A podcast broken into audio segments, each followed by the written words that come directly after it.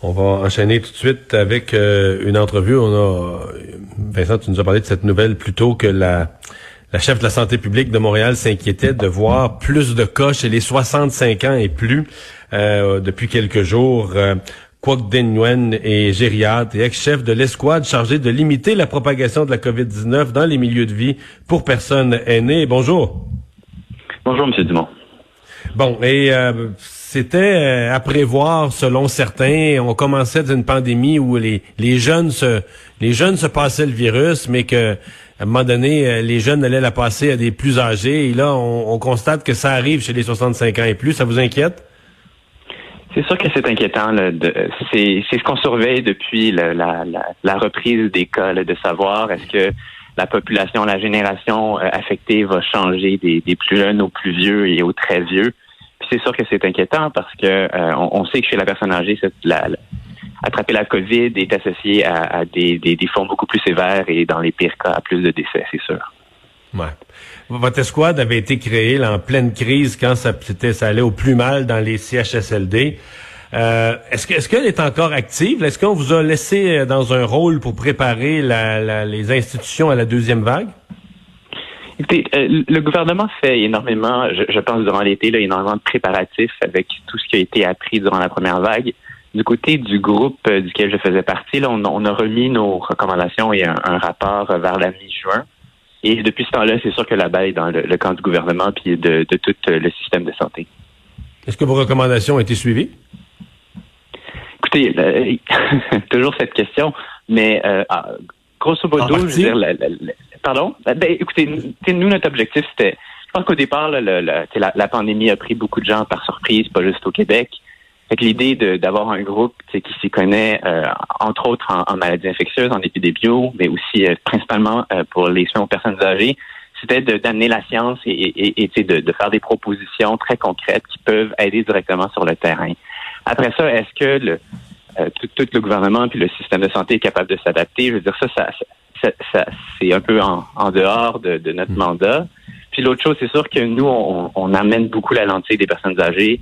Mais après ça, c'est sûr que le gouvernement doit faire l'intégrale de nos propositions et des, autres acteurs dans la société pour prendre leurs décisions. Ouais. Euh, dans le cas des personnes âgées, euh, je suis convaincu que dans votre rapport, il y avait des notions, je ne vais pas me dévoiler des secrets, mais il y avait des notions sur le, la, mobilité du personnel, le fait que du personnel passe d'une zone à l'autre ou encore carrément d'un établissement à l'autre. Puis parfois, on passait d'un établissement où il y avait de la COVID, puis on s'en allait d'un établissement où il n'y avait pas de COVID, mais là, on, on, la rentrait, on rentrait le virus. Est-ce que... Euh, parce que là, on nous dit que c'est bon, les préposés bénéficiaires, c'est correct. on en a formé 10 000, on va être capable d'éviter la mobilité, mais on nous dit que pour d'autres types de professionnels, des infirmières, des diététistes, etc., euh, on manque, on a tellement peu de monde que si on les fait pas promener d'un établissement à l'autre, ben certains établissements auront juste plus de services, vont juste être en rupture de service. Qu'est-ce que vous pensez de ça? Est-ce que c'est anormal? Est-ce que c'est gérable comme situation? Qu'est-ce que vous pensez de ça? On fait face à une maladie infectieuse et, donc elle est très différente de d'autres maladies où effectivement la mobilité du personnel serait, serait moins dommageable. En général, pour les personnes âgées, il reste que c'est toujours mieux d'avoir le même personnel parce que les personnes âgées en perte d'autonomie sont un peu ont leurs particularités puis quand on les connaît, ben on donne des meilleurs soins. Ça c'est de. Il faudrait l'éviter la mobilité. Dans un monde idéal, il n'y a pas de, pas de nuance là-dessus. Ça, ça c'est clair, net et précis. Puis je dis tout le temps que les bons soins pour la COVID, c'est juste des bons soins en gériatrie en général. Puis des bons soins en gériatrie en général, ben, c'est des bons soins pour la COVID. Parce qu'on s'adapte à la personne en face de nous. Euh, cela étant dit, c'est sûr que dans une maladie infectieuse, c'est nettement plus problématique. Là. On le sait qu'à la première vague, il y a des centres où c'est le personnel euh, et la mobilité qui a été le vecteur de propagation principal.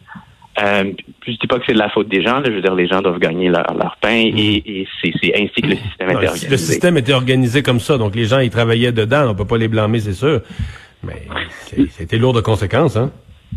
C'est certain. Puis à, l'approche de la deuxième vague, euh, je pense que la leçon a été apprise. C'est sûr que dans l'implantation, il va rester des défis. Puis je vous avoue aussi qu'avec euh, les, les, ouvertures des écoles, puis le nombre de contacts qu'on peut avoir, ben, la période d'isolement, elle est plus grande en ce sens que la probabilité d'être isolé euh, parce que nos enfants sont à l'école ou parce qu'on a été en contact avec d'autres, elle est plus grande qu'elle était à la première vague où l'ensemble de la société était à l'arrêt et donc les travailleurs de la santé, oui, pouvaient se contaminer au travail, mais avaient beaucoup moins de chances d'être en isolement ou contaminés à l'extérieur euh, des, milieux de soins. Et je dirais à la fin, euh, puisque c'est une maladie qui, qui, peut qui, peut euh, faire un cercle vicieux où on s'infecte, on a une absence, on a une absence, fait que d'autres doivent compenser, mais là les gens qui compensent ont plus de chances de s'infecter il y a vraiment un risque que le cercle vicieux puis que la boucle s'emballe. C'est ça, ça c'est certainement à surveiller. Si je vous amène, parce que vous avez quand même une bonne connaissance des maladies infectieuses, si je vous amène plus largement que la stricte question des, personnes âgées, votre regard sur la deuxième vague? Euh, hier, euh, je parlais à l'épidémiologiste Benoît Maz, il me disait on a essentiellement, temporairement, on va peut-être leur prendre le contrôle, mais on a perdu le contrôle. Présentement, il y a eu tellement de cas que le gouvernement a perdu le contrôle sur la propagation. Vous, est-ce que vous êtes optimiste, pessimiste? Est-ce que vous avez l'impression que la situation est dans un relatif contrôle ou pensez qu'on est en dérapage? Je vous dirais, j'ai été euh, ni optimiste ni pessimiste, je serais appréhensif. Ce serait probablement le meilleur mot. C'est de voir, c'est sûr que la hausse de passer à une centaine de cas, là, un mois, un mois et demi, à 1000 cas, par jour, c'est vraiment une hausse extrêmement rapide. Là. Je, puis je pense pas que les, modélisateurs ou les gens qui projetaient euh, la, progression de la deuxième vague l'avaient vu venir aussi rapidement. Là, c'est sûr que je pense que le gouvernement a agi et il n'y avait pas le choix de, mettre en place des mesures assez, assez vigoureuses. Puis, c'est sûr que dans la prochaine semaine, ça va nous dire, bon, ben, on met en place des mesures très vigoureuses, à quel point on arrive à ralentir la propagation? Puis, je vous avoue, si on n'arrive pas à la ralentir de façon très significative, c'est probablement de mauvaise augure parce qu'on en a encore pour des semaines puis des mois. Mais si on est optimiste, puis si on voit que en, ayant mis des mesures assez vigoureuses, on arrive à infléchir et de diminuer nettement la propagation, ben je serais peut-être un peu plus optimiste en me disant ben on va être capable de reprendre certaines activités certaines activités sans que ça s'emballe complètement. Donc, l'appréhension, et c'est sûr que c'est toujours facile de dire attendez dans une semaine, attendez dans une semaine, mais c'est vraiment ça en ce moment que je pense que le gouvernement regarde, les épidémiologistes regardent aussi.